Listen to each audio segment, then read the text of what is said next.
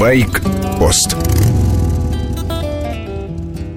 Ралли-рейд «Золото Кагана» – знаменитая внедорожная гонка России – проходит в Астрахани. Вокруг бескрайние степи, песок, низкая колючая растительность и барханы.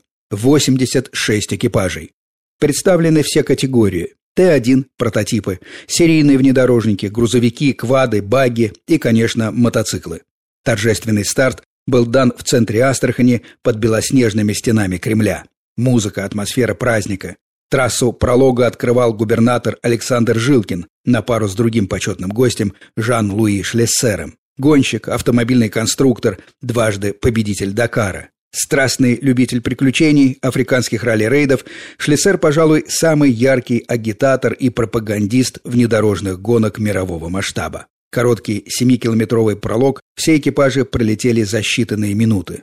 Лучшее время у команды ПЭК Евгения Фирсова и Вадима Филатова. Они идут на прототипе Nissan Datsun. Дакаровский призер Эдуард Николаев на КАМАЗе отстал от них лишь на 4 секунды. Средняя скорость лидеров более 60 км в час. Именно средняя, по пескам и рельефу, там, где обычная машина не проедет и метра. Мои собратья мотогоны идут уже после внедорожников и грузовиков. Таков порядок на золоте Кагана. У мотоциклистов тот же маршрут, но стартуют последними. Приходится преодолевать распаханные поля, перепрыгивать из одной колеи в другую, уходить в сторону. Понятно, время при этом теряется. В этих условиях результат самого быстрого мотоциклиста на прологе, Михаила Лапшина, выглядит достойно. Лидером автомобильного зачета он уступил полминуты.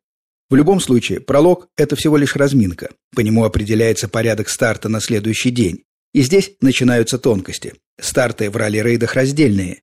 Экипажи уходят на дистанцию с интервалом в одну-две минуты. Каждый борется со своим временем. Можно стартовать последним и выиграть гонку, или уйти на спецучасток первым и заблудиться в песках, колючках.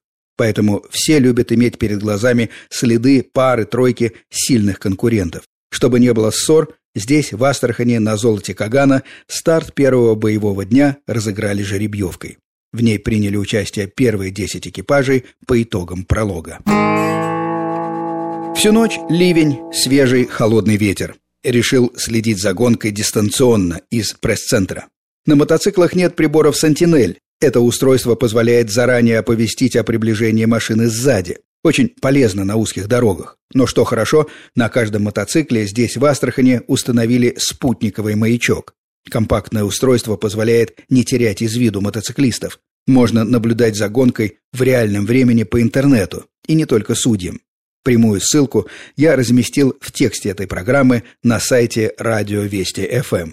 Заходите, копируйте, пользуйтесь. 21 век на дворе. Болеть можно в реальном времени и за тысячи километров от Астрахани. Можно даже включить трекинг. Тогда будет видно, как блуждают по степи участники золота Кагана в поисках верного курса.